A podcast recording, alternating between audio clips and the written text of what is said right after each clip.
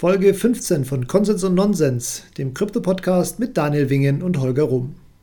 Die Informationen in diesem Podcast sind nicht als Anlageberatung zu verstehen, sondern spiegeln unsere persönliche Meinung wider.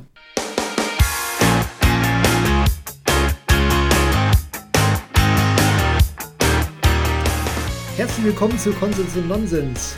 Heute wieder mit dem hoffentlich genesenen Daniel. Hallo Daniel, geht's dir wieder gut? Hallo Holger, ja, mir geht's also ein bisschen besser schon. Äh, hört es vielleicht noch in meiner Stimme. Es tut mir echt leid, dass ich bei der letzten Folge nicht dabei sein kann, aber äh, dafür haben wir, glaube ich, heute auch wieder eine spannende Folge. Richtig, denn heute dürfen wir wieder einen ganz besonderen Gast begrüßen und zwar ist das kein geringer als Dr. Julian Hasp. Hallo Julian. Hi, ihr zwei, bin schon sehr gespannt. Ähm, ja, freue mich. Ja, ich, ich glaube, unseren Hörern muss man dich eigentlich nicht vor, äh, vorstellen, ähm, aber ich mache das kurz trotzdem mal, weil du hast ja eine relativ äh, bewegte Vergangenheit. Äh, und vielleicht ist ja irgendwas dabei, was der ein oder andere noch nicht wusste. Also du hast äh, mal in der österreichischen Bundesliga Basketball gespielt. Du warst in den USA in der Highschool, hast da auch Basketball gespielt. Basketballprofi ist es dann nicht ganz geworden, aber danach hattest du noch eine ja, fast zehn Jahre lang, äh, lange professionelle Kitesurf-Karriere mit auch sehr beachtlichen Erfolgen.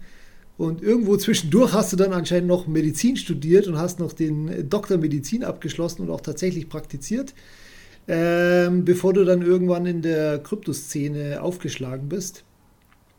Ja, du hast mehrere Bücher geschrieben und ähm, erreichst mit deinen, ja, ich weiß nicht, wie viele YouTube-Videos du inzwischen schon hast, aber damit erreichst du ja Millionen von Menschen, würde ich jetzt mal sagen, inklusive der oder mit deiner Crypto-Fit-Bewegung. Ähm, ja, trotz der all der Erfolge gibt es immer auch viele Kritiker von dir, aber wir wollen heute gar nicht mehr so sehr auf deine Person eingehen, sondern mehr auf ähm, euer neues Projekt. Aber mich würde es anfangs vielleicht kurz trotzdem interessieren, was, was glaubst du ist der Grund, dass du in der Szene so, so, so polarisierst? Ach, ich glaube, heutzutage muss man polarisieren. Äh, ich, ich mache das teilweise, mache ich es absichtlich. Ich glaube, teilweise ist es so ein bisschen meine Person. Mm, ja, also ich ich, ich sehe das extrem, also ich sehe das, also das, das Polarisieren, ich sehe das als sehr, sehr, ähm, ach, ich weiß nicht, das ist so die, ich, ich glaube heutzutage, das, anders geht es fast gar nicht, weil du sonst fast, also du, du kriegst sonst keine Aufmerksamkeit und äh, ja, also mhm. so würde ja. ich das, also äh, teilweise, also ist sicher, also teilweise, also Beispiel, äh, mein Doktortitel, äh, warum habe ich den Doktortitel? Ganz ehrlich, den habe ich zum Großteil, weil die Leute, weil ein Großteil der Leute dann sich aufregt, warum nimmt er den Doktortitel? Und ein kleinerer Teil, der sich denkt, okay, krass, medizinischer Doktor, lass mal schauen. Und noch ein kleinerer Teil, den ist das überhaupt total egal. So, und, und am Ende des Tages äh, ist, ist, also macht er halt seinen Job in dem Sinn, dass man, okay, dass man ein bisschen mehr Aufmerksamkeit kriegt. Und dann habe ich halt die Chance, das Produkt oder die Idee überhaupt mal darzustellen. Und, und das zieht sich natürlich durch ja, viele, viele Dinge ähm, mhm. durch, ich glaube. Und ja, und manchen Leuten stoßt es halt schlecht auf und andere Leute verstehen genau, wie das Spiel gespielt wird. Und die sehen das dann ganz cool.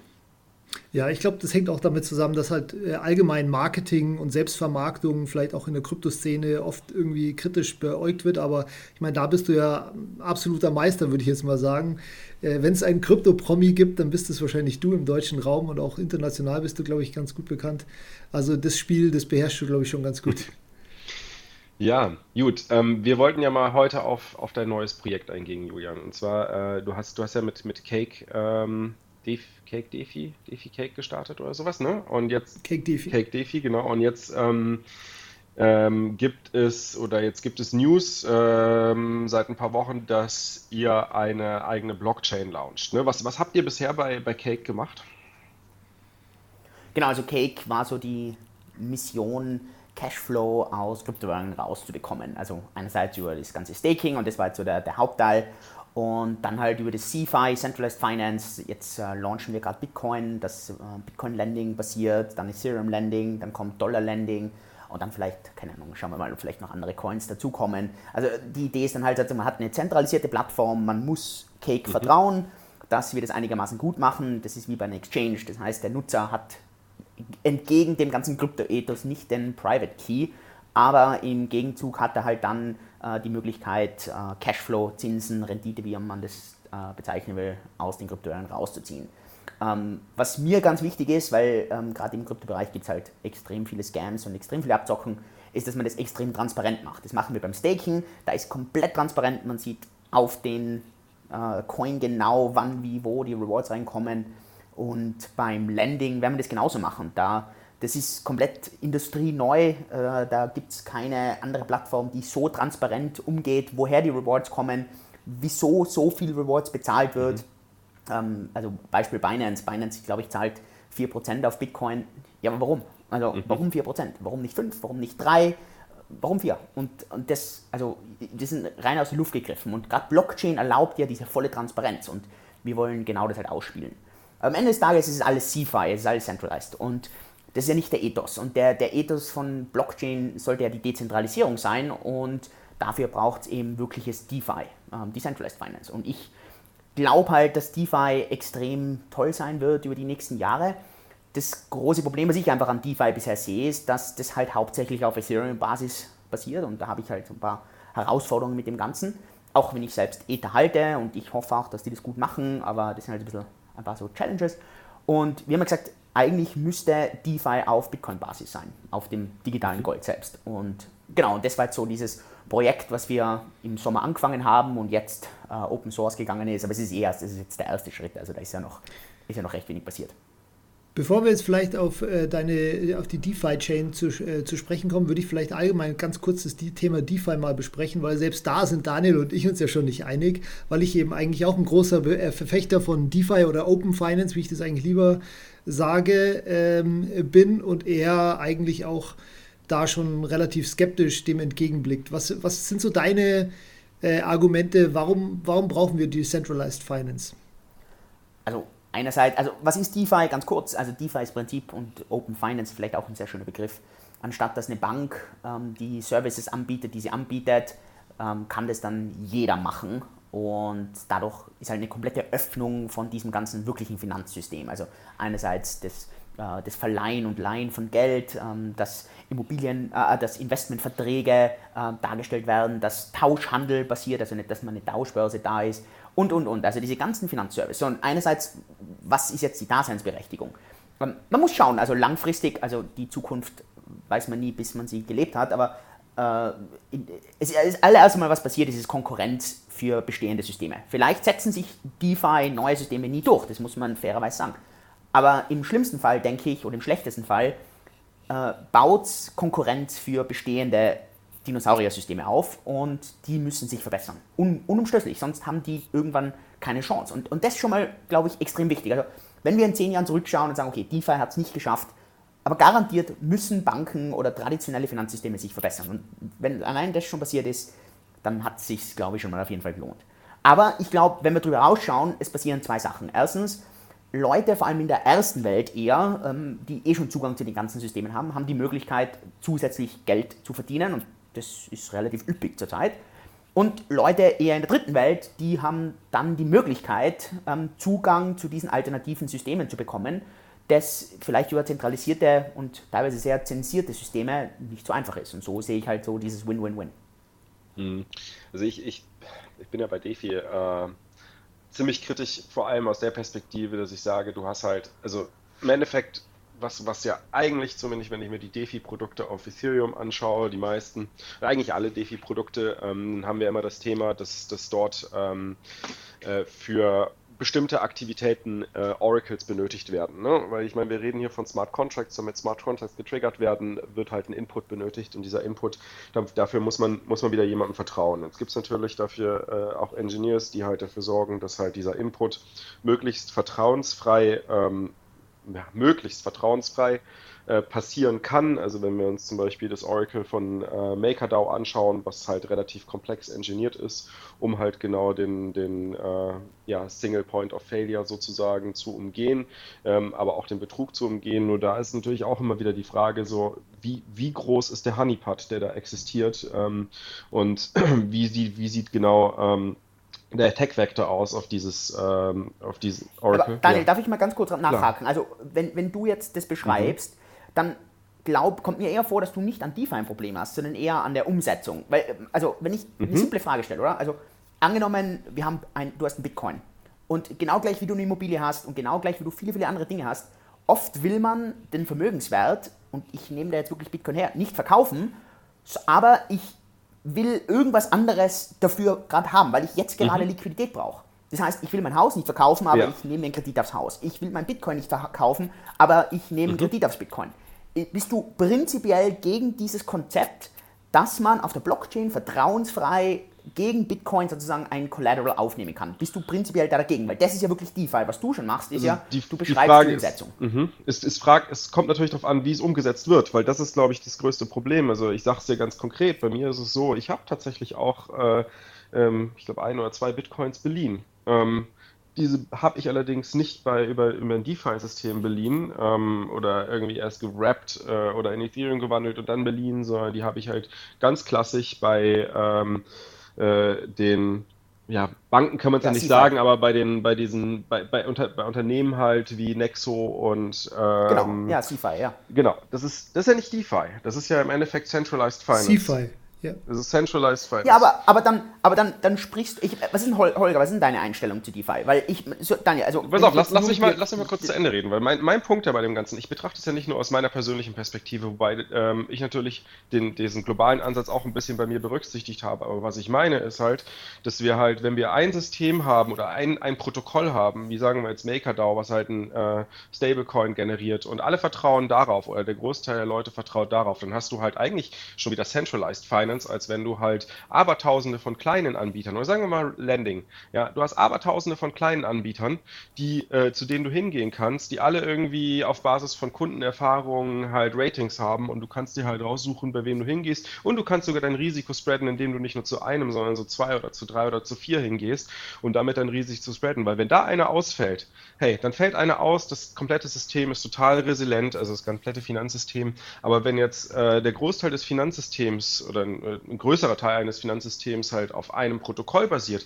und dieses Protokoll fällt auf, aus, weil halt entsprechend die Angriffsvektoren ähm, so ausgelegt sind, dass halt ab einem bestimmten Volumen es sich einfach lohnt, äh, dieses System zu kompromittieren, dann haben wir ein viel, viel größeres Problem. Das ist keine Resilienz, die da halt entsteht. Und das ist mein, mein, mein Problem, was ich halt mit diesem klassischen DeFi auf Ethereum äh, habe, dass es halt dort eine Art Zentralisierung ja, eigentlich entsteht. Ein Problem mit ja, aber dann hast du ja ein Problem offensichtlich mit DeFi Maker in dem Fall oder eher mit einer mit, mit der Dominanz von Maker. Nicht jetzt unbedingt. Nee, das ist richtig, klar. Also wenn es, wenn es natürlich Abertausende von ja, okay, Protokollen dann, da draußen okay. gibt und sagen wir mal, die auch nicht unbedingt alle auf Ethereum, am besten nicht mal nur auf Ethereum, sondern auf Zehntausende von verschiedenen von Chains von mir aus alle laufen würden, dann super. Dann ist aber, stellt sich für mich die Frage so, ja, aber wo ist denn dann der Vorteil wiederum äh, zu vielen, vielen kleinen einzelnen Anbietern, die ähm, in der Jurisdiktion mit einer, mit einer juristischen Person registriert sind und eventuell sogar noch unter der Finanzaufsicht stehen. Der einzige Vorteil, und das haben wir schon mal diskutiert, Holger, und da gebe ich dir recht. Der einzige Vorteil ist, du kannst halt diesen DeFi-Systemen kein KYC auferlegen, wobei wir auch vielleicht eventuell gerade bei Maker eines anderen belehrt werden. Ja, das war nur einer der Vorteile. Also ich sehe immer, immer diese drei Punkte. Einmal, es ist nicht open. Du kannst bei Nexo kann nicht jeder mitmachen. Ähm, ja, sondern du brauchst genau. eben KYC. Das andere ist, der, der, die ganze, der ganze Idee von dem ganzen Schmarrn ist ja, dass wir die Mittelsmänner äh, loswerden. Und äh, weil die mitverdienen, abgesehen davon, mhm. dass sie Security Holds sind. Und äh, der dritte ist, ha, den habe ich jetzt vergessen. Also ein Punkt, den ich dir einfach mal einwerfe, ist auch, du kannst von Nexo oder von den ganzen, äh, auch Cake ist ja genau gleiche Konkurrent. Du kannst von Cake mit einer gewissen Minimumgröße nicht runtergehen, sonst mhm. ist nicht profitabel. Du hast einen fixen Overhead an Compliance, an Licensing und, und, und, mhm. und, und. Und da kommst du nicht drum rum. Das heißt, wenn du genau diese Vision, Daniel, die du angesprochen hast, dass du sagst, und ich stimme dir voll zu, ich bin, also ich glaube, wir reden, meiner Ansicht nach rede ich vom gleichen wie du. Ähm, du kannst nur diese Dinge nicht zentral mit Tausenden anbieten, das funktioniert nicht. Der Overhead ist viel zu groß.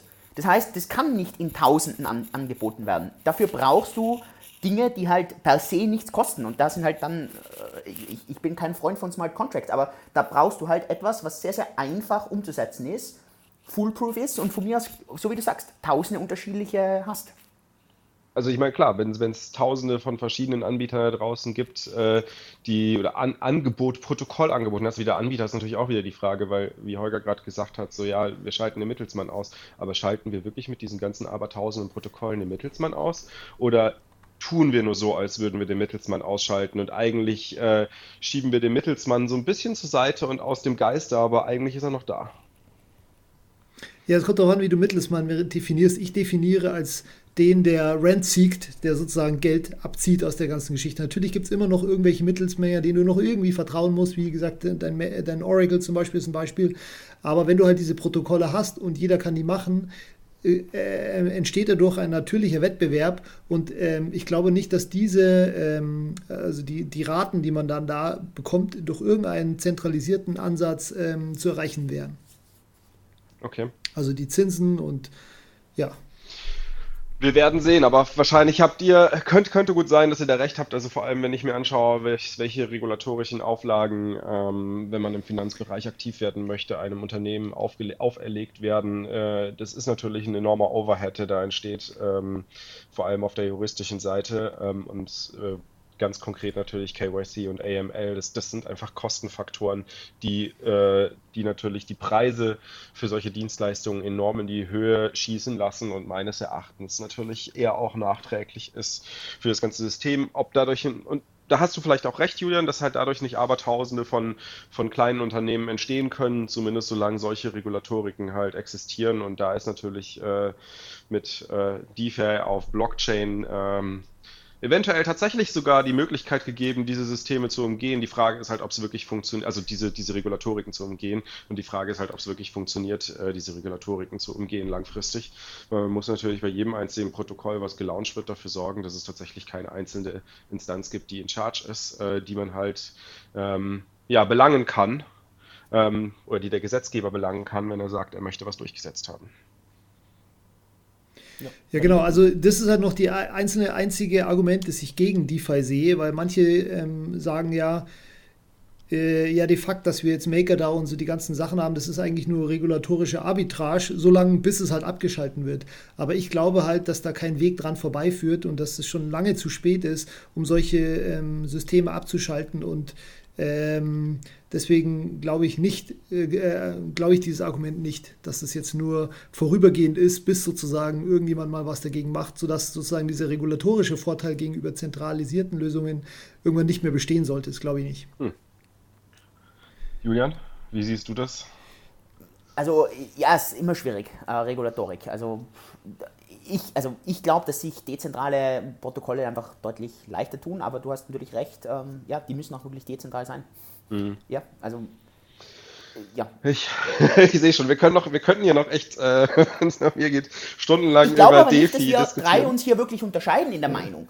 Äh, ich ich glaube das wirklich nicht. Ich glaube, Daniel, dass deine, deine, ähm, dein, ja, dein, dein, deine Nichtfreude mit DeFi eher auf ein einziges Protokoll oder auf ein einziges Unternehmen sich fokussiert und nicht auf generell das Konzept von DeFi. Aber also das kommt nie so vor, aber. Ich glaube, er, ist, er denkt, das ist nicht lösbar, ja, genau. so ohne komplett ja, ohne. Genau, also das ist, das ist halt natürlich ein Punkt. Also du, das ist was, was du richtig, was du ansprichst, ähm, Holger. Die Frage ist halt, können wir es wirklich ohne Mittelsmann lösen? Ähm, und äh, das ist halt so der Punkt, wo zumindest so im in meiner bisherigen Karriere als Token-Engineer bin ich halt zu dem Punkt gekommen, dass wir es im Endeffekt nicht lösen können, sondern das Einzige, was wir halt machen können, ist halt Verantwortung halt so weit aufsplitten ähm, in einem, in einem äh, Konzept oder in einem Rahmen, äh, dass halt Angriffsvektoren dabei aber auch gleichzeitig minimiert werden, aber dass die Verantwortung so weit aufgesplittet werden, dass halt im Endeffekt die Personen, die diese Verantwortung tragen oder Entitäten, die diese Verantwortung tragen, halt nicht dazu in der Lage sind, miteinander zu kolluden, um halt einen persönlichen äh, Benefit äh, rausziehen zu können. Und das ist natürlich eine, eine Frage des, des Engineerings nachher, aber wir haben ähm, und, und, das ist natürlich auch die Frage, so wer entscheidet dann auch nachher darüber und solche Sachen. Also wer, wer, wer designt diese Dinge, wer testet die, wer entscheidet dann darüber, dass sie implementiert werden. Also du hast, du hast immer irgendwie eine, eine Art von, von zentraler Instanz oder zentralen Instanzen, die halt ähm, dort eine, ja, eine, eine Entscheidung ähm, mit reinbringen und die natürlich dann auch je nachdem, wie wenig stark die Verantwortung aufgeteilt ist auf möglichst viele Köpfe, äh, sondern wenn es vielleicht nur wenige sind, hast du natürlich dann nachher auch entsprechend den, den Angriffsvektor Staat, der, der sagt, äh, hey, hier, ähm, wir, wir, packen dich jetzt und du musst jetzt halt entsprechend der, der Regulatorik, die wir vorgegeben haben, dich äh, daran, daran, daran, also daran richten und ähm, dich daran halten und entsprechend umsetzen. Ja, vor allem KYC und AML halt. Ne? Aber betrifft das eigentlich euch auch? Also seid ihr ähm, mit, mit Cake ähm, Seid ihr da auch äh, irgendwie an eine Finanzaufsicht gebunden in Singapur? Oder also, wo sitzt ihr? Genau, also wir sitzen in Singapur. In Singapur gibt es, also bei uns heißt es nicht, äh, nicht BaFin oder FMA, sondern bei uns ist das die MAS, die Monetary Authority in Singapur. Und mhm. da ist jetzt gerade ein neues, ähm, ein neues, äh, neues Finanzregelwerk rausgekommen, das nennt sich PSA, der Payment Service Act. Und da fallen wir unter die Lizenz, die nennt sich die DPT-License, das ist die Digital Payment Token License. Und diese Lizenz äh, brauchen wir, die braucht jede Firma in äh, Singapur, die mit äh, Krypto unterwegs ist. Und da gibt es halt, ja, das sind internationale Auflagen. Das hat alles mit den FATF-Rules mhm. zu tun, das sind diese Travel Rules, wo auch ähm, ja, in Europa und so weiter, also das sind, die sind ziemlich standardisiert mittlerweile und genau, da haben wir auch ziemlich Übersicht und Reporting und ja. Das heißt, der Name Cake DeFi ist eigentlich äh, misleading, weil da ist ja eigentlich nichts dran äh, decentralized. Das ist ja. Das ist also Marketing quasi. Korrekt, genau. Genau, korrekt. Okay, also, ähm, aber das ist was, also sozusagen diese neue DeFi-Chain hat eigentlich damit nichts zu tun, das ist nur aus der Idee heraus entstanden, oder? Also die DeFi-Chain ist komplett unabhängig davon. Die ist in einer Foundation gegründet. Die Foundation sitzt zurzeit in Singapur, aber das könnte man ziemlich flexibel gestalten ähm, weil in dieser Foundation ist jetzt se nichts drin, die ist einfach nur da, damit wir zum Beispiel eine Webseite aufsetzen können und dass die Webseite auf die Foundation okay. äh, registriert ist, ähm, weil du brauchst immer irgendwas und sonst ist das jetzt zum Beispiel auf meinen Namen registriert und das wollen wir überhaupt nicht. Ähm, genau, also und, und das ist aber komplett unabhängig, also das, äh, ja, das hat nichts mit se mit äh, Cake zu tun. Okay, dann würde ich jetzt von dir am liebsten wissen, wie, äh, warum reicht Ethereum nicht aus? Warum brauchen wir eine neue Chain? Warum äh, glaubst du nicht an Ethereum als äh, Hub für Decentralized Finance Produkte? Also ich halte ein kleines bisschen Ether. Aber mein riesengroßes Problem mit Ethereum, und das habe ich äh, seit Jahren, ist, was eigentlich der wirkliche Use Case den Ether lösen soll. Also was ist der Product Market Fit? Welches Problem wird durch Ethereum gelöst? Und ich verstehe es, also ich verstehe es bis heute nicht. Ich, ich habe noch nie einen Menschen getroffen, der mir mit meiner wenigen Intelligenz erklären kann, was Ethereum lösen soll und was zentralisiert nicht besser gelöst wird. Naja, DeFi. Wenn man jetzt sagt, okay, ja okay, aber das, dafür brauche ich keine Turing Complete, komplexe Sprache, die äh, die, die, die nicht beweisbar in der Mathematik ist. Dafür bräuchte ich diesen ganzen ineffizienten Aufwand nicht. Überhaupt nicht. Das ist, äh, für mich. Also für mich und, und, und, ich und, und jetzt noch das nächste. Wenn ich jetzt wirklich DeFi mache, dann warum locke ich dort Ether ran? Das macht, das ist ja für mich so eine, das ist ja für mich so eine geschlossene komische Box. Also, oder eine, das ist so eine Katze, die sich selber in den Schwanz beißt. Also, äh, also Beispiel, ähm, angenommen, und ich sage jetzt nicht, dass Ether ein Stück Scheiße ist, sondern ich, einfach nur das Beispiel. Angenommen, ich nehme ein Stück Scheiße und ich gebe das in eine Box rein, dann macht es das Stück Scheiße in der Box deshalb nicht wertvoller. Aber genau das ist doch das, was, äh, was Maker oder Ethereum die ganze Zeit macht. Das heißt, die haben dieses Stück Ether, kein Mensch weiß, für was ich es brauche. Niemand kann es mir erklären. Ich brauche es für DeFi und in DeFi brauche ich es, weil ich es irgendwo reinsperre. Aber ich habe keinen anderen Nutzen. Und ganz ehrlich, schau dir die Zahlen, Daten, Fakten zu den an. Wenn wir ein bisschen Gambling wegnehmen, ein bisschen Glücksspiel und ein bisschen, äh, Lord, äh, wie heißt Chain of, of uh, God so, of ne? Chains oder was auch immer, wenn wir das ein bisschen wegnehmen, ja, wenn wir das wegnehmen, dann bleibt null Use Case. Null Use Case für Ethereum zurzeit übrig. Und wir wissen uh, nicht, da hat der Holger aber eine ganz andere Meinung. Aber es ist schön zu hören, dass wir. Wir gerne. Ich würde gerne, Julia, Julia, ich würd gerne die Meinung so, als, als würden wir hier beide als, als Bitcoin-Maximalisten den Holger ein bisschen. Nein! Bin ich gar nicht. Ich bin überhaupt kein Bitcoin-Maximalist, sonst hätte ich keine 5% Ether. Nur, das ist für mich so ein. Ich, ich bin naja. Ich, ich also vielleicht, Holger, erklär mir in super simplen Worten, dass ich es auch verstehe, welches Problem soll dieser dezentrale Computer lösen? Der, der dezentral der sich nicht zentralisiert lösen kann. Ja, also wir, haben, wir sind uns ja einig, dass DeFi eine coole Sache ist. So, äh, wenn ich DeFi benutzen möchte, brauche ich erstmal brauche ich etwas, was sehr, sehr viel Wert hat, das ich überhaupt als Collateral nehmen kann. So, das heißt, äh, wenn, wenn, Ether, wenn Ether keinen Wert hätte, würde DeFi überhaupt gar nicht funktionieren. So, dafür brauche ich aber jetzt keinen Ether, sondern ich brauche Ether, um äh, für jede Transaktion, das weißt du ja, dass ich äh, für jede, du kannst nicht ähm, Transaktionen machen, ohne dass sie irgendeinen, äh, oder Berechnungen auf fremden Computer machen, ohne dass sie irgendeinen Kosten haben. Und die werden halt nur mal mit Ether bezahlt. Und je mehr Leute ähm, Nachfrage nach solchen, oder je mehr Nachfrage es nach solchen Berechnungen gibt, umso mehr Ether wird auch benötigt von diesen Leuten. Was stopfst du links in diese Smart Contracts rein als, als Gegenwert? Was stopfst du links rein? Wie meinst du? Ja, irgendwas brauche ich ja im DeFi-System als Collateral. Genau, das ist Ether. Ja, okay, aber das ist für mich genau das Gleiche. Also du meinst, warum hat es dann Scheiße Wert? in eine Box rein und das macht das Stück Scheiße, aber nicht okay. wertvoller. Ja, das hat deswegen einen Wert, weil es eine Nachfrage da gibt und es begrenzt verfügbar ist. Das ist das gleiche wie bei Bitcoin. Äh, Bitcoin ist auch begrenzt verfügbar und hat einen, einen Nutzen. Holger, Holger, Holger, Holger. Ich sehe das, nee, nee, nee, ich sehe das komplett anders. Na ehrlich, also Holger, ich bin wirklich kein Bitcoin-Maximalist, aber das ist genau mein Kritikpunkt Ethereum gegenüber. Genau diese Erklärung. Das macht 0,0 Sinn. Doch, sag mir irgendwas, was begrenzt verfügbar ist und einen Nutzen hat und nicht wertvoll ist. Also bitte, ich, ey, komm, also ich kann dir, ich mache dir ein Blatt Papier, das gibt es nur ein einziges Mal, und da schreibe ich ein großes JH drauf mit meiner Das ist kein Nutzen. Ich sage, es muss das begrenzt verfügbar sein und es muss einen Nutzen haben.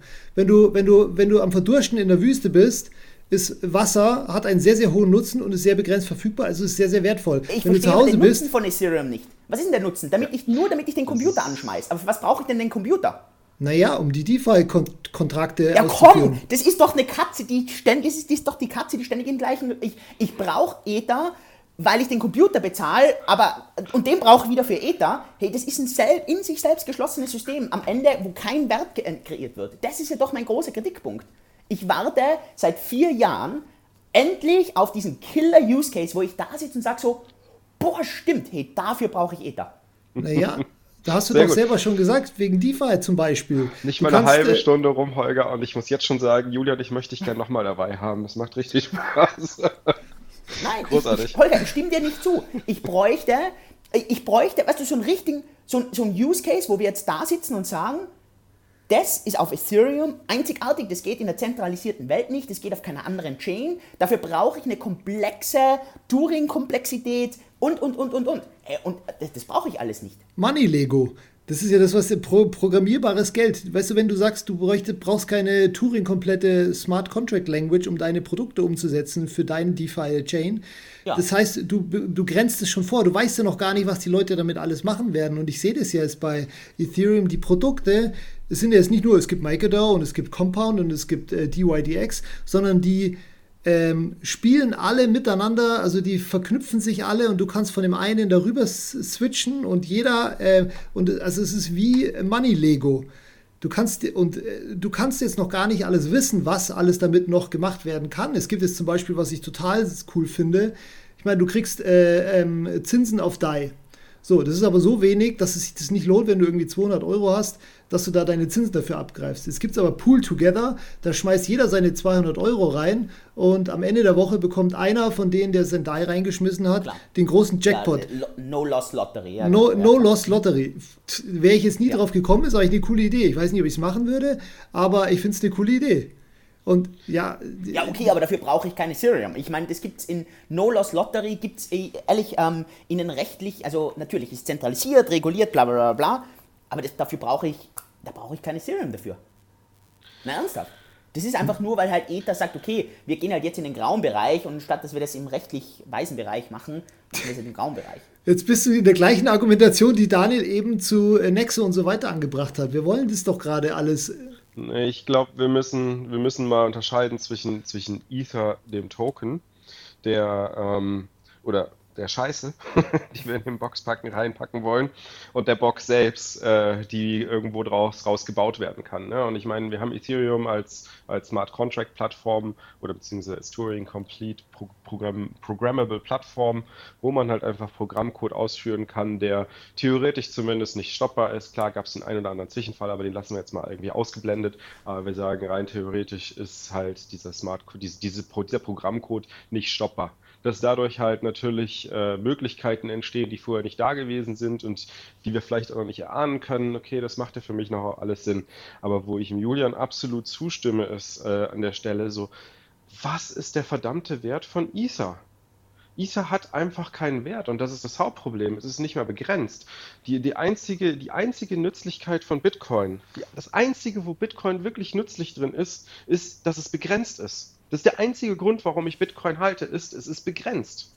Und ich weiß, dass es begrenzt ist und ich kann es kontrollieren, dass es begrenzt ist und ich kann mitbestimmen, dass es begrenzt bleibt. Ja, und es ist begrenzt Das ist halt der Mehrwert. Das ist das, wodurch der monetäre Mehrwert von Bitcoin entsteht. Ja. Und warum, und, und Bitcoin besteht zu 99 Prozent aus dem monetären Mehrwert. Ja, aber weißt Ether. du, Öl, Was Öl, ist, denn der Öl ist auch nicht Ether? begrenzt verfügbar oder äh, du weißt noch nicht, wie viel die Begrenzung ja, aber ist. Trotzdem Öl hat einen Wert. ganz anderen Nutzen. Öl genau. hat einen komplett anderen es Nutzen kommt nur auf Geld. den Nutzen drauf an. Es kommt nur auf ja, den Nutzen drauf genau, an. richtig. Aber was ist denn der Nutzen von Ether? Weil ja, wenn sag du ihn als mir, Collateral sag, hinterlegst, wenn du es als Collateral hinterlegst, dann hinterlegst du ja nur den monetären Mehrwert von Ether als äh, Collateral.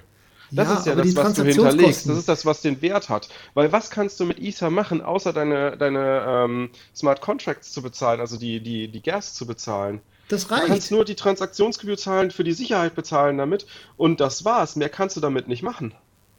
Das ist halt der, das, das ist, reicht nicht aus. Du musst überlegen, das ist halt das Volumen, was an Ether vorhanden ist und das, was halt da wirklich an, an äh, wie viel Prozent davon ähm, tagtäglich äh, in, in Gebühren reinfließt, das ist nichts. Das, das stimmt ist, überhaupt nicht. Das kannst nicht. du total ignorieren.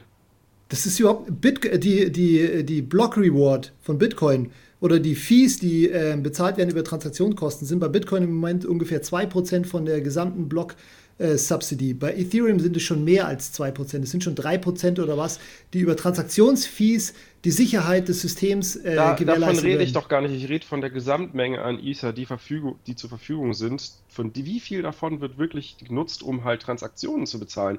Der Großteil wird doch gehoddelt und die Frage ist, warum hoddeln die das alles? Weil das verwässert ja, das immer weiter. Das verwässert doch immer weiter. Was ist der Grund, dass du diesen Scheiß hoddelst? Ja, weil Ethereum auch ein Monetary Premium ist. Ja, äh, genau, Premium aber hat. wie entsteht dieser Monetary Premium? Weil normalerweise entsteht ein monetärer Das Premium, entscheidest nicht du, wenn du, die sondern der Markt. Immobilien, wenn du die Immobilien anschaust, ja, wenn du dir Öl anschaust, von mir aus sogar noch, ja, teilweise zumindest, wenn du dir ähm, Gold anschaust, wenn du dir ähm, Uhren anschaust, Kunst, der monetäre Premium entsteht dadurch, dass es rar ist. Das ist der einzige Grund, warum monetärer Premium entsteht.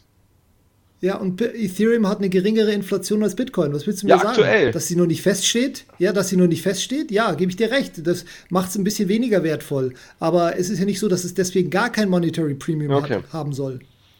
Das hat es für mich auch. Aber ein Punkt, und jetzt werfe ich mal was in den Raum und äh, dann wird wahrscheinlich Daniel kurz aufspringen. Selbst sollte Bitcoin die Coin-Ausschüttung in 20 Jahren ändern und sagen, weißt du was, wir machen jetzt fixen 2% Inflation.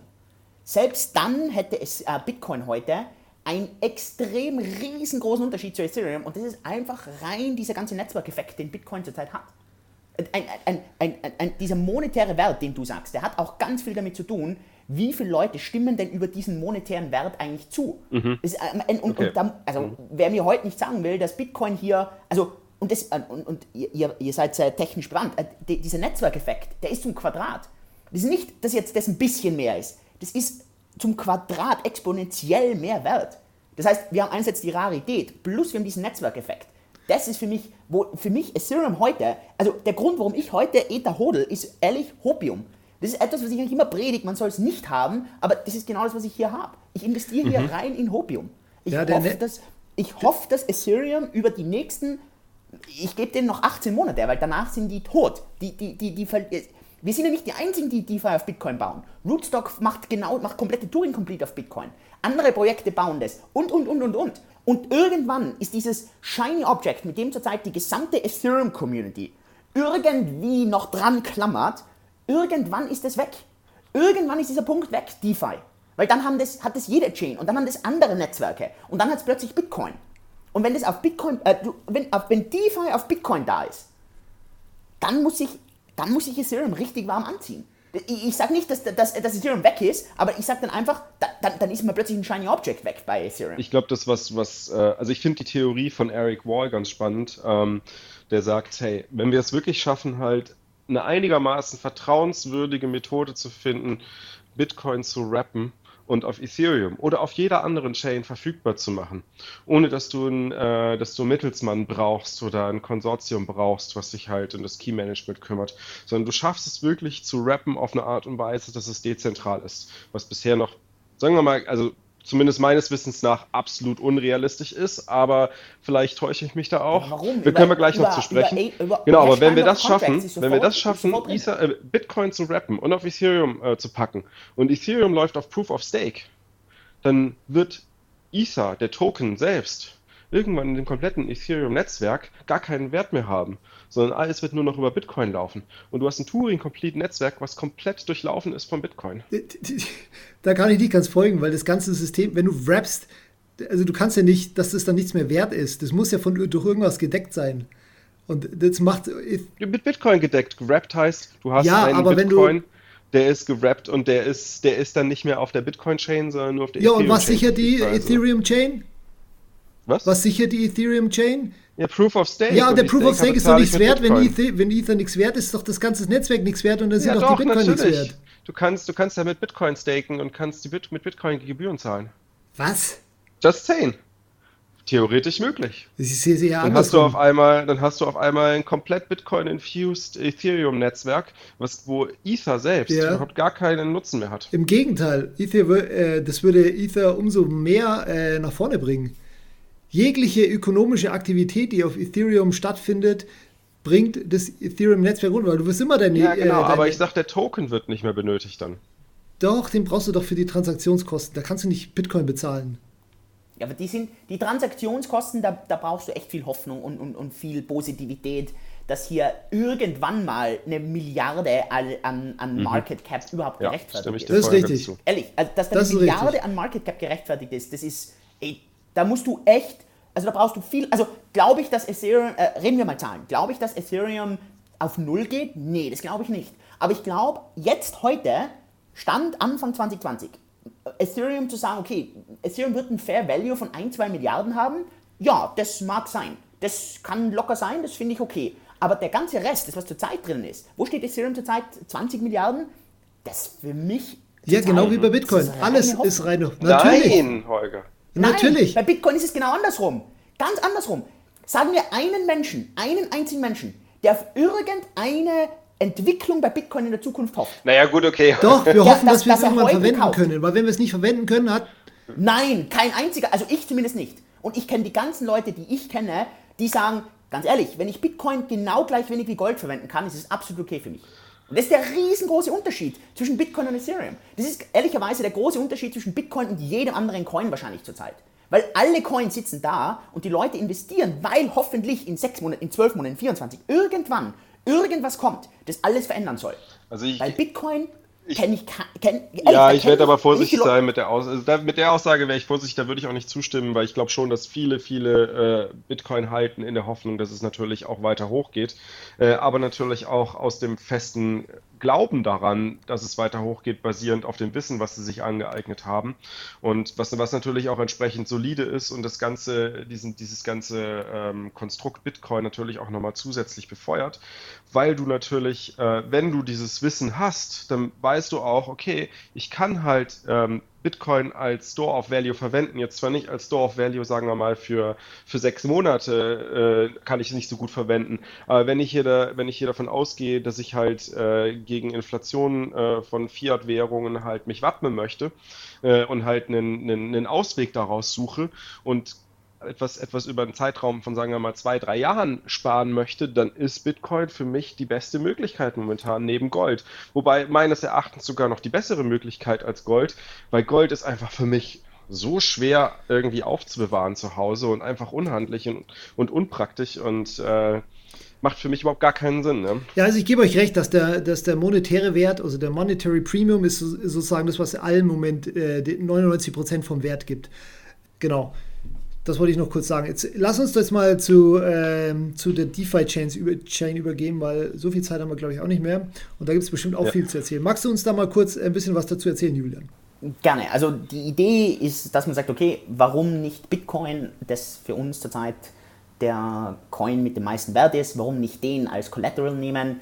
den über Hash Time Lock Contracts reinlocken in die Chain. Das ist komplett vertrauensfrei, das ist reine Kryptographie. Und dann hast du praktisch das als Gegenwert. Du hast ähm, den DeFi-Token, das ist ein DFI, der im Prinzip wie Maker funktioniert, also MKR. Äh, also Ethereum gibt es in dem System nicht, weil Ethereum ist praktisch das Bitcoin. Und was du dann rechts rauskriegst, also wenn du links Bitcoin reinstopfst, dann hast du den äh, DeFi-Token einfach als, äh, als Governance-Token im Prinzip.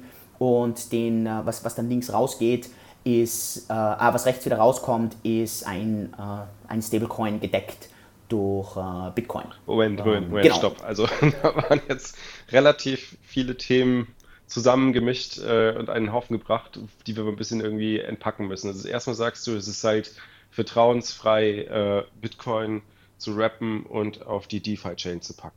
Das musst du mir jetzt erstmal erklären. Also die DeFi-Chain ist ein kompletter Fork von Bitcoin. Mhm. Also das ist komplett das gleiche Protokoll.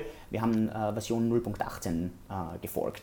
Und genau, und du kannst äh, über Hashtime Lock Contracts kannst du, ich meine, das geht ja heute schon, das, also vor allem jetzt mit, mit Litecoin ist es natürlich äh, viel einfacher, weil, weil hier die Chain sehr, sehr ähnlich ist. Im Prinzip Lightning nichts anderes und genau das gleiche, weil im Prinzip, was du bei Lightning machst, ist, du lockst den rein und du kriegst im Prinzip einen Lightning Coin, wenn du es so bezeichnen willst.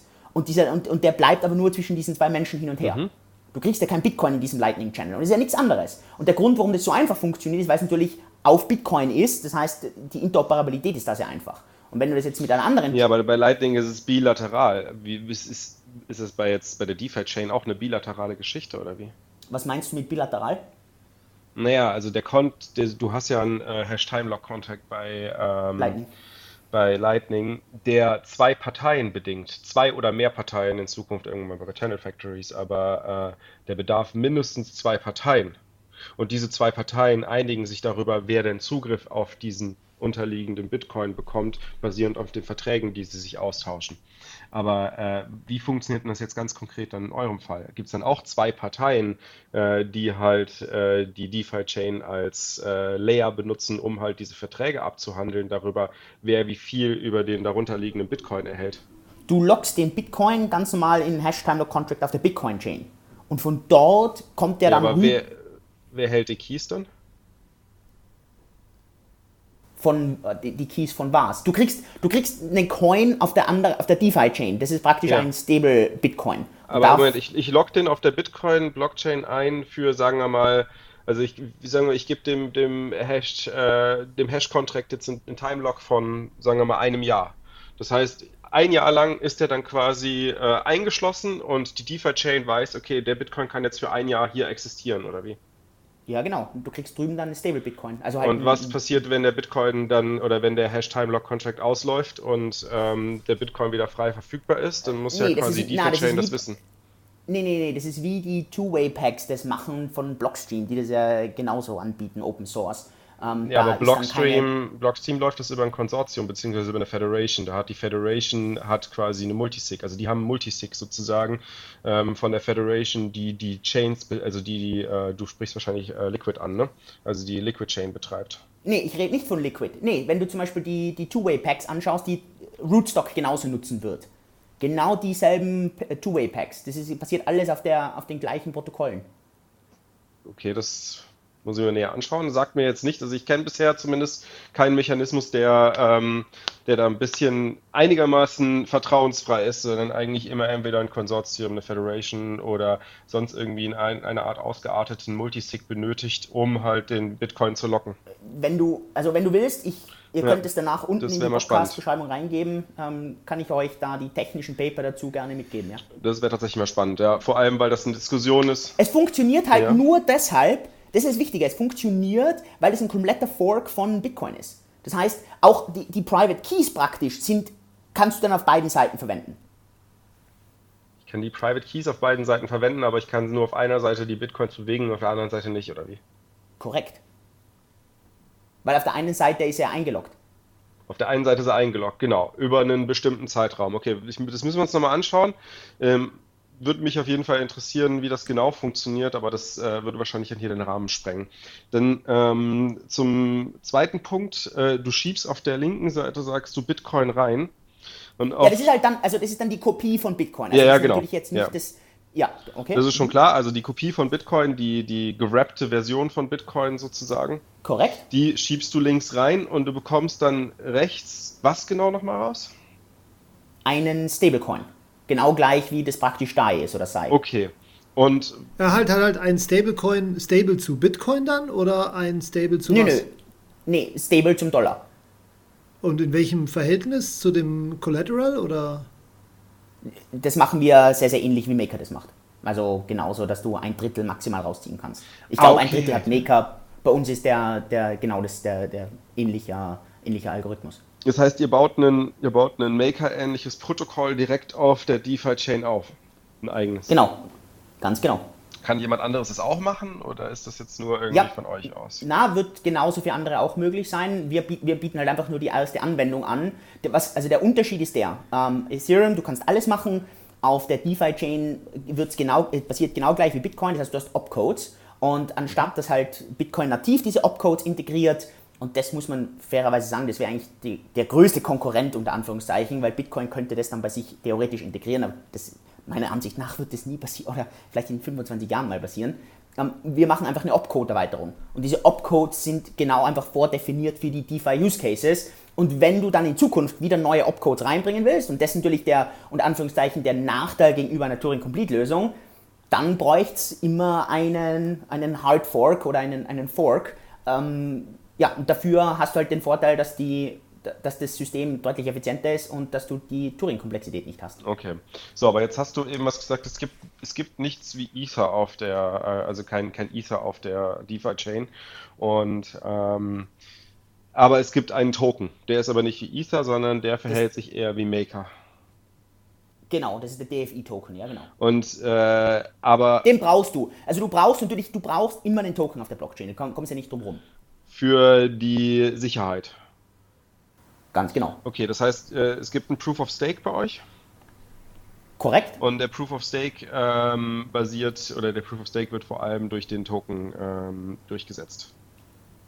Ganz genau. Und wir anchorn auf die Bitcoin-Chain runter. Das, kann man, das wird flexibel sein, alle wie viele Blöcke, aber wahrscheinlich ungefähr alle fünf bis zehn Minuten wird äh, immer der letzte Hash äh, runtergeschrieben als äh, Transaktion in die Bitcoin-Chain. Aber dann ist es doch genau wie Ether. Das ist doch auch Transaktionsgebühren. Ja. Der DFI-Token. Wo ist da der Unterschied zu äh, Ether? Naja, aber bei, bei Ether hast du Ether, Maker und DAI. Ja, okay. So, und jetzt ist, und mein großer Kritikpunkt ist, dass ich glaube, dass Ether und Maker genau dasselbe eigentlich sein sollte und dass eigentlich Ether und Maker zusammenfallen sollte und Bitcoin e-, Ether übernehmen sollte. Das ist ja mein Aber das würde ja Argument. nur dann, das ja. würde ja nur dann stimmen, wenn es quasi nur euer Maker auf der DeFi-Chain geben würde. Wenn jetzt noch jemand anderes hingehen würde und eigenes, eine eigene Maker-DAO auf der DeFi-Chain aufsetzen würde, eine zweite oder eine dritte, ähm, dann hättest du ja dort nicht den gleichen Token wieder. Weil sonst es gäbe ja auch gar keinen Grund, noch ein weiteres aufzusetzen, ne? ohne einen weiteren Token. Würde ja auch gar kein, gar kein separates System sein ohne weiteren Token. Ja, okay, aber der Token in dem Fall ist ja, ist, warum brauchst du jetzt einen neuen, warum bräuchtest du jetzt einen separaten Token für einen, für einen anderen Contract? Also was wäre jetzt der Vorteil? Einen separaten Token für einen anderen Contract? Ne, es wäre ja derselbe Contract, wenn es kein separater Token wäre. Es wäre das, das, ja okay. Das wäre dasselbe Protokoll. Das wäre dasselbe Maker-Protokoll sozusagen. Ne? Also ich, ich, ich kann ja nicht irgendwie sagen, ich setze halt ein eigenes Protokoll auf mit einer eigenen Governance-Struktur ähm, und, äh, ja, du könntest ja einfach halt Maker keine... 2 haben, Maker 3, Maker 4, Maker 5. Genau, genau richtig. Ja, aber genau, das ist ja genau eigentlich die Vision, die du ja ganz am Anfang beschrieben hast.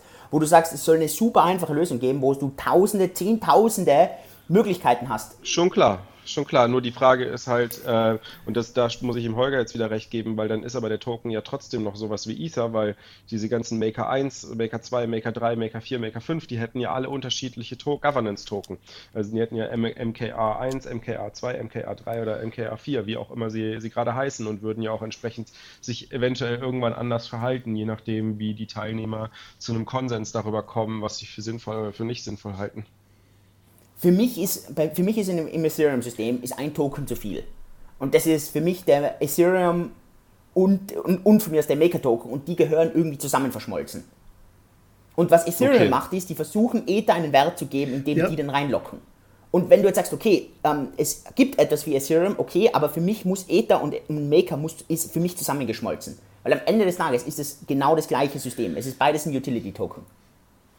Naja, also es sind ja schon unterschiedliche Systeme. Also Maker, der Maker-Token ist ja ein Governance-Tool, um halt entsprechend die, die Verträge durchzusetzen, die äh, für das Landing notwendig sind und auch dafür zu sorgen, dass halt äh, die äh, Collaterals rechtzeitig ähm, aufgelöst werden im Falle eines Falles. Ne? Und natürlich auch, dass der Price Input vernünftig läuft. Also das, dafür wird ja Maker überall verwendet.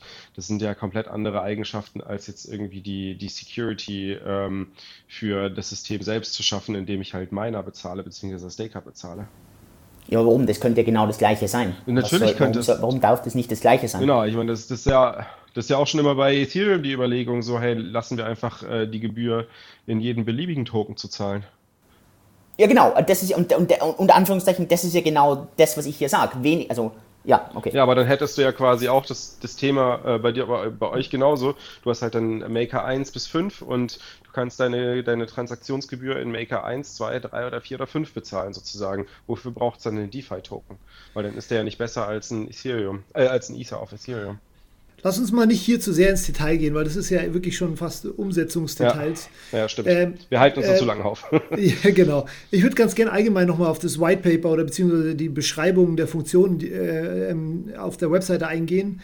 Ähm, weil ich habe mir das durchgelesen und ich sage es dir ganz ehrlich, das, das liest sich wie eine Art äh, Buzzword, Bingo, Wunschkonzert. Wunschkonzert in dem Sinne, dass da alle möglichen von Konzepte drin stehen, wo ich sagen würde, boah, das wäre richtig cool, wenn es das geben wird.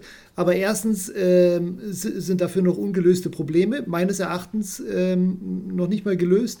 Und zweitens sind es so viele Konzepte, die umgesetzt werden müssten in der, äh, in der DeFi-Chain, dass, dass ich da ehrlich gesagt mehr, mehr als skeptisch bin, dass das irgendwie auch nur eine realistische Chance hatte, dass ihr das umsetzen könnt. Ich kann, ich kann ja mal vielleicht ein paar Konzepte äh, vorlesen. Also, ich meine, klar, du willst hier ähm, Staking und Lending. Das ist sozusagen die Grund. Äh, Grund du okay, Staking ist relativ simpel. Genau. Mit, mit, Staking geht die Chain auch im Februar genau. live. Dann haben genau. wir schon drüber geredet. Du hast eine Art MakerDAO-System drin. So, genau. dann hast du eine Art ähm, ja, ERC20 Token Pendant, nämlich Asset Tokenization drin. Ja. Musst ja alles drin haben. Dann äh, Wrapping von Token, hast du auch schon gesagt. Aber jetzt nicht nur Bitcoin, sondern auch andere Chains habe ich gelesen. Dann Decentralized Exchanges habe ich gelesen. Dann habe ich gelesen Decentralized Non-Collateralized Debt, also sozusagen Kredite, die man nehmen kann, ohne ja, gut, dass das man. Ist, ja, okay, aber du redest ja jetzt, ich meine, du baust ja jetzt Schritt für Schritt von was ist kurzfristig und was reden wir vielleicht mal in fünf oder zehn Jahren drüber, oder? Okay, ja, das, das, das kommt, kommt halt aus dem White Paper nicht hervor. Vor, ja, das muss man wirklich sagen, ja. Das sieht so aus, als würdet ihr das alles äh, okay. äh, jetzt halt angehen und irgendwie auch irgendwie in Eigenregie angehen, das muss ich auch zugeben.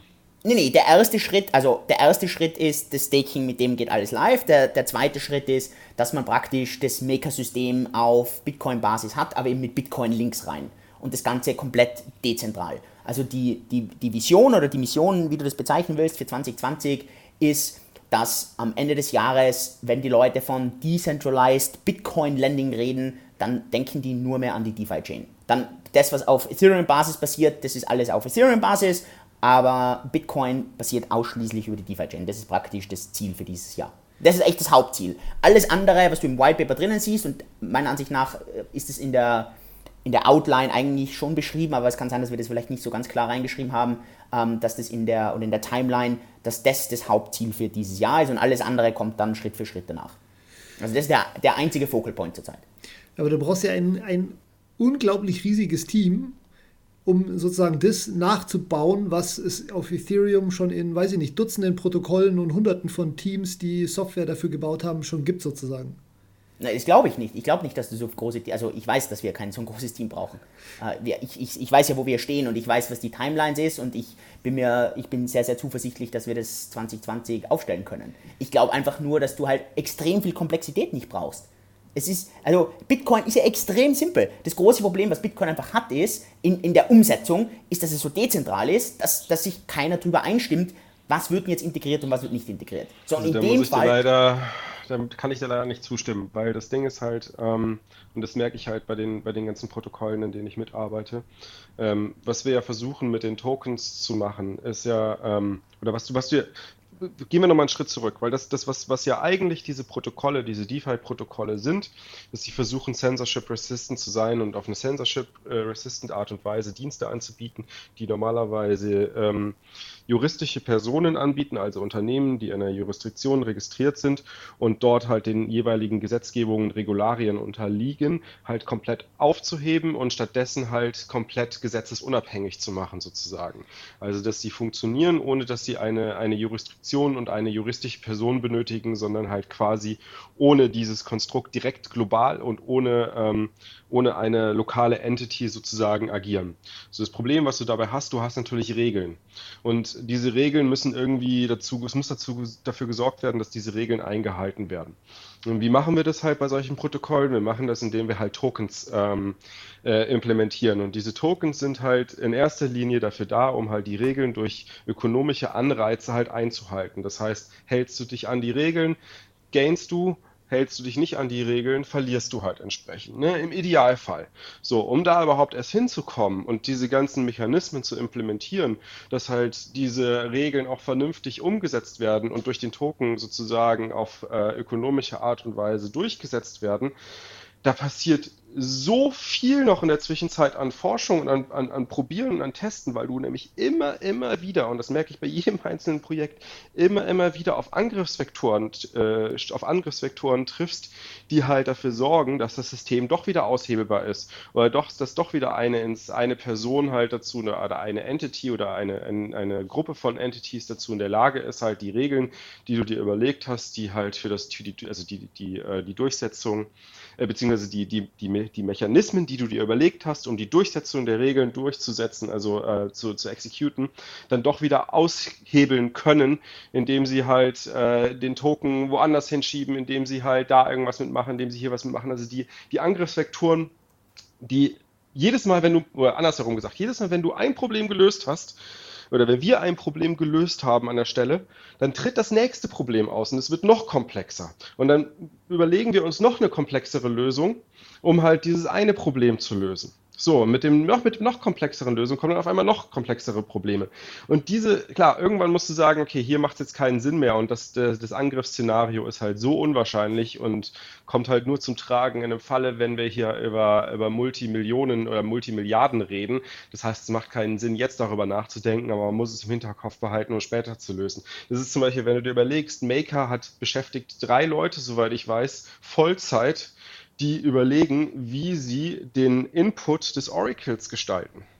Die machen nichts anderes als Oracle Engineering. Drei Leute. Ja, oder auch, oder auch die Zinsrate zu bestimmen und so weiter. Also das ist, äh, es sind halt sehr, sehr, sehr, sehr viele Faktoren und äh, Variablen, die da immer austariert werden. Und es gibt ja auch einen Grund, warum jetzt zum Beispiel Ethereum jetzt fünf Jahre für Proof of Stake braucht, bis es jetzt irgendwann mal kommt, weil sie sich genau überlegen, okay, wie muss das alles äh, engineert werden, damit es unangreifbar ist und ähm also ich muss, ich musste dem, ich muss dem Holger echt zustimmen. Das hört sich alles sehr, sehr, sehr, sehr toll und sehr super an, aber zu vereinfacht an sozusagen oder irgendwie entweder, ich weiß nicht, ähm, also ist entweder ihr, ihr seid euch halt der Herausforderung nicht wirklich bewusst oder ihr sagt, hey, das ist okay, das ist eine Herausforderung und wir wissen, dass wir die stemmen können und wir brauchen dafür Zeit und das ist vielleicht nicht irgendwie sauber kommuniziert. Aber ähm, da muss ich tatsächlich dem Holger zustimmen, dass sich das ein bisschen als ein sehr, sehr überdimensioniertes äh, Projekt zumindest vom Lesen her anfühlt. Ja, sehen wir ja, ob wir das 2020 launchen ja. oder nicht.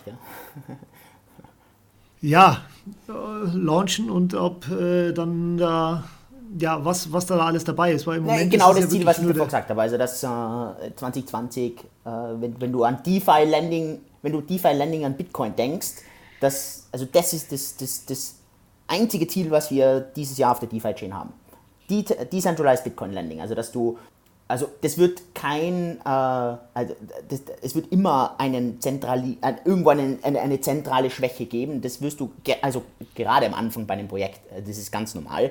Also das wird nie auf einer so einer dezentralen Basis sein, wie Bitcoin das ist. Das mag alles sein.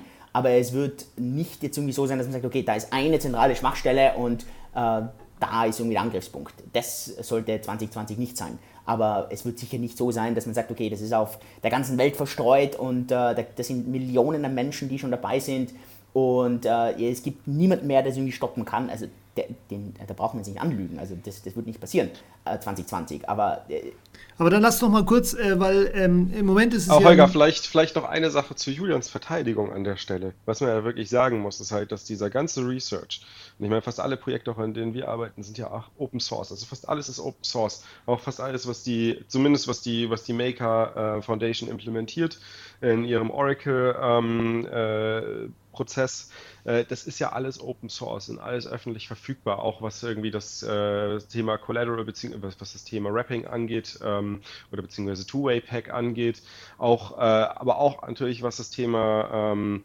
Proof of Stake angibt. Hier gibt es ja drei Forschungen, also mindestens drei Forschungsbereiche beziehungsweise drei Proof of Stake Algorithmen, in, die in der Forschung sehr weit fortgeschritten sind, auf die man hier zurückgreifen kann. Was, was, was für ein Proof of Stake wollt ihr eigentlich verwenden? Geht ihr Richtung ähm, Richtung Kosmos, also Richtung äh, Tendermint oder schaut ihr euch Grandpa an oder äh, eher dann doch äh, Casper? Nee, es geht in Richtung Casper. Okay. Das heißt, ihr baut, ihr wollt wirklich, okay. Ja. Also ich meine, das macht natürlich auch Sinn. Du hast halt da, du hast halt da viel Forschung. Es genau, ne, also es gibt einfach viel, du sparst dir viel Zeit. Ja, genau. Also es gibt und du kannst, also der, der Code ist open. Ähm, du, die, wir werden, es kommen jetzt einige technische Paper raus und die Leute werden auch merken, es ist jetzt nicht, dass da jetzt bei gewissen Sachen die Dinge komplett neu erfunden werden. Das braucht es nicht. Sondern ich glaube, also was für mich eigentlich der Unterschied ist, ist, und ich glaube, in den nächsten fünf Jahren wird es genau in die Richtung gehen. Man geht weg von Turing-Complete Blockchains, weil man einfach sagt, die eierlegende Wollmilchsau gibt es nicht, braucht man nicht, das ist nicht relevant. Es ist viel besser, man nimmt diese speziellen Use Cases, die jetzt auf Ethereum schön ausgeweitet worden sind, und bringt die komplett nischig, schmal rein und macht genau diesen einen Use Case hier. Und das wird, das werden nach der Reihe, wirst du sehen, werden entweder Blockchains entweder ein bisschen umsatteln oder sie gehen her und, und es werden irgendwelche neuen äh, Möglichkeiten gelauncht. Das ist meine Meinung. Und, und, und, darauf, und davon profitieren wir. Glaube ich nicht. Also ich sehe, es ist total super, dass Bitcoin einen ganz geringen ähm, ähm, Code, Codesatz hat, mit dem man was anstellen kann. Das finde ich super. Aber ansonsten wüsste ich nicht, warum man sich bei sowas ähm, künstlich beschränken sollte. Weil es ist ja nicht so, dass du dann gar keine Komplexität mehr hast oder gar keine Möglichkeit mehr hast, irgendwie äh, Bugs in den, in den Code zu haben und so weiter. Also das, äh, das finde ich ja eine falsche Designentscheidung. Aber gut. Ja, am Ende, meine, gut wissen tun wir es in zehn Jahren, ja. genau. genau. Ähm, so, jetzt hatte ich noch eine andere Holger, Frage. machen wir ein Wrap-up oder hast du eine Frage? Genau. Ja, ich hatte, noch, ich hatte noch was und zwar Proof of Stake. Ähm, ach so, ja, genau. Das große Thema, was ich halt auch noch sehe, ist, ähm, ich habe jetzt gesehen, äh, im Moment arbeitet da einer dran, der äh, Usin heißt der, glaube ich. Ähm, der scheint ein sehr, sehr fähiger Programmierer zu sein aber äh, er ist halt alleine, wie es ausschaut. Ja, der schaut nur so aus, weil er den ganzen Code submittet. Das ist, ja, aber das, da, ist, da ist ein Team im Hintergrund. Okay. Also das ist nur, weil jetzt auf GitHub okay. von einer Partei jetzt am Anfang der ganze Code submitted wurde. Ähm, ja, das habe ich mir schon gedacht. Nee, nee, okay. nee, also das ist jetzt nicht aber das eine. Da, zurzeit ist ein Team von acht Leuten. Nichtsdestotrotz braucht der ja trotzdem ein riesiges Developer-Ökosystem. Ja, wir sind jetzt acht Leute. Aber was, also, wo ich dir also wo ich wirklich zustimme, mich wundert, dass eigentlich die Frage nicht aufgekommen ist, oder? Also ich stimme bei den ganzen technischen Dingen, das stimme ich überhaupt nicht zu. Da, das, also das ist für mich alles, also was ich zumindest alles mitbekomme vom Team und so weiter, ist es überschaubar. Ich glaube, die mhm. wirkliche Herausforderung, oder? Und das ist genau das, was du jetzt angesprochen hast, wird sein, wie bringst du genau das, was ja praktisch Bitcoin oder Ethereum so stark macht, nämlich dieses ganze Environment, dieses Ökosystem. Wie bringst du Entwickler da drauf? Wie bringst du Projekte, die sich dafür interessieren? Das ist ja am Ende des Tages, was den wahren Wert in so einem System dann auch reinbringt. Genau. Und da, klar, und das ist, also wenn du mich um eine Herausforderung fragst, wo ich sage, okay, ähm, das ist nicht so einfach, dass man jetzt sagt, okay, das ist nicht Open Source, das geht nicht und du kannst Leute nicht kopieren. Das ist die, eine schöne Herausforderung und, und, und der bin ich mir, glaube ich, sehr bewusst. Also, ähm, und, und das ist, glaube ich, auch wichtig. Ich glaube, sonst sind äh, ja, also ich meine sicher, die Vision ist groß, die Ziele sind groß, äh, werden wir alle Sachen erreichen, auf keinen Fall. Ich glaube, wir werden 2020 sehr gut in dem vorankommen, aber die große Frage wird sein, wie sieht das äh, Developer Environment danach aus? Wie viele Open Source äh, Developer sind einfach so in der Freizeit mit dabei, zum Spaß mit dabei, äh, obwohl sie kein Geld verdienen? Das wird, also das wird für uns ganz spannend Ende 2020 sein zum Beispiel. Okay, eine, eine wichtige Frage müssen wir noch äh, klären. Und zwar, es gibt ja den DFI-Token und ich habe gelesen, es wird kein ICO geben, sondern der wird an institutionelle Investoren verkauft. Nicht richtig? mal, nee, das haben wir auch nicht gemacht. Ähm, wir, werden, wir machen einiges an Airdrops jetzt. Also wir werden im Februar werden wir an die äh, ganzen Bitcoin-Holder werden wir Airdrops machen. Ähm, 20% behalten, äh, behalten wir bei uns. Und ähm, ja, und, und, so verteilen wir die Token relativ schön und dann äh, behalten. Das heißt, ihr seid schon gefundet oder wie? Ja, also ich habe selber viel Geld reingesteckt, Usin hat selber viel Geld reingesteckt und äh, ja, ähm, zurzeit äh, schauen wir mal. Also zurzeit haben wir ungefähr. Okay, ein, das spricht sehr für euch, das muss ich sagen. wir haben ungefähr eineinhalb Jahre Runway zurzeit. Du, ich habe aus meiner, ich habe aus meiner vergangenen Firma gelernt, was man richtig und falsch machen kann und äh, ja, und, und man, und, und schau, man lebt um zu lernen und dann macht man es halt anders. Und, und dann sieht man ja, weißt du, und dann, ähm, ja, und dann schauen wir. Äh, wir wollen, also ja, ich habe mit einigen Staking-Plattformen schon gesprochen, die kriegen dann auch einfach die Airdrops. Äh, wir werden bei Cake Airdrop machen, äh, die ganzen Bitcoin-Halter bekommen einen Airdrop und ja, und dann und so kann man das dann mal verteilen und dann, dann sieht man ja, wie es sich von dort aus entwickelt. Und genau. Das ist auf jeden Fall ein guter Ansatz, um sozusagen eine Community aufzubauen. Das gebe ich dir also, ist, also, und das ist ja eigentlich, also die Frage bei uns, die wir uns immer gestellt haben, ist, wie kriegen wir diesen Community-Aspekt, wie kriegen wir Entwickler rein? Das war ja bei uns ganz, mhm. ganz, ganz wichtig, ja. Spannend. Cool. Daniel, Schlusswort? Ja, also ich, ich muss sagen, ich fand es sehr aufschlussreich. Äh, wir werden sicherlich, also äh, wir, wir haben, also ich habe vor allem natürlich aus der Token-Perspektive, wie kommt der Wert zustande und natürlich auch das Wrapping von Bitcoin noch einige Fragen, die ich jetzt im Nachhinein nochmal recherchieren werde. Ähm, und fand es aber mega spannend, was ich an Input von dir bekommen habe. Vielen Dank, Julian, vor allem auch für deine Zeit und ähm, äh, vor allem, wenn du nochmal Lust hast zu diskutieren, immer sehr gerne. Vor allem, ich habe gesehen, du hast ein bisschen mehr so auf meiner Seite als auf Olgas Seite. Deswegen bist du mal herzlich Ja, wir können auch gern, also ihr wisst es ja, wir können gern mal über andere Themen auch diskutieren. Also es muss ja nicht immer, äh, also wie gesagt, ich bin da ja sehr, sehr diskussionsbereit. Also das alles macht ja alles Spaß. Also für mich ist ja wirklich, also diese Mission, Leute kryptofit zu machen, die ist mir wichtig und ich finde auch cool, was ihr macht. Und ja, und schauen wir mal. Also gibt dem Projekt eine Ich dachte ganz konkret daran, ja. vielleicht sogar noch mal eine Ethereum-Folge zu machen. Dann ist es irgendwie 2 gegen 1. Ganz ehrlich, ja, ich, ich glaube, dieses Jahr wird ja, relativ, relativ äh, offensichtlich, neutral. was die äh, Ethereum für einen Wert hat. Aber gut, wir sehen es. okay, cool. Ich halte ja selber Ether. Weißt du, wenn ich jetzt komplett hoffnungslos, also wenn ich jetzt sage, das ist ja. hoffnungslos, dann würde ich echt, ich bin ja knallhart, ich habe da überhaupt kein Problem. Dann würde ich alles jetzt verkaufen. Aber äh, wie gesagt, ich bin. Ja, aber ich meine, du siehst doch. Ich bin ja immer so Zeit so ein bisschen am Du siehst doch den DeFi-Wachstum in Ethereum. Und das ist ja genau das, was du erreichen möchtest. Und dann sagst du, Ether, Ethereum ist äh, Quatsch. Also ich, also nicht Quatsch, sondern den, den, Wert vom Ether verstehst du nicht. Ja, ich halte ja Maker und Maker bin ich voll überzeugt davon. Maker bin ich voll überzeugt. Ja, ja. Das ist voll, das passt. ich habe das Problem nicht mit Ether. Wenn jetzt, wenn, wenn, wenn die das ist mein Problem. Ich, ich, ich verstehe bis, äh, ehrlich, ich verstehe einfach den Wert von ETA sehr, sehr schwer. Wahrscheinlich liegt zurzeit das, der, der, der, das Market Cap, der Fair Value wird bei 1 bis 2 Milliarden bei ETA liegen zurzeit. Ja, da, das ja. ist, darüber kann man nur spekulieren. Wie gesagt, das mhm. Monetary Premium kann, kann kein Mensch einschätzen. Anscheinend der Markt schätzt es besser ein. naja, stimmt. meistens nicht, aber ja. ja. auch nicht. In den seltensten Fällen weiß es der Markt besser, ja. ja. Efficient Market Hypothesis, guter Punkt. Äh, auch für alle, die es noch nicht mitbekommen haben, Plan B hat äh, vor zwei Tagen wieder einen neuen Artikel veröffentlicht. Efficient Market Hypothesis kann ich wirklich sehr empfehlen, ähm, wer es noch nicht geschafft hat, reinzulesen. Unbedingt mal reinlesen. Würde er erklären, warum sozusagen das Halving noch nicht eingepreist ist, oder wie? Genau. Okay. Gut. Damit beenden wir das jetzt mal. Vielen Dank, Julian, ja. dass du da warst. Ja, hallo, vielen Dank, Julian. Gerne wieder. Holger, es war mir wieder eine Ehre, mit dir zu diskutieren. ja, danke. Mit euch beiden. Alles klar. Ciao, ciao. Macht's gut. Ciao, ciao. Tschüss.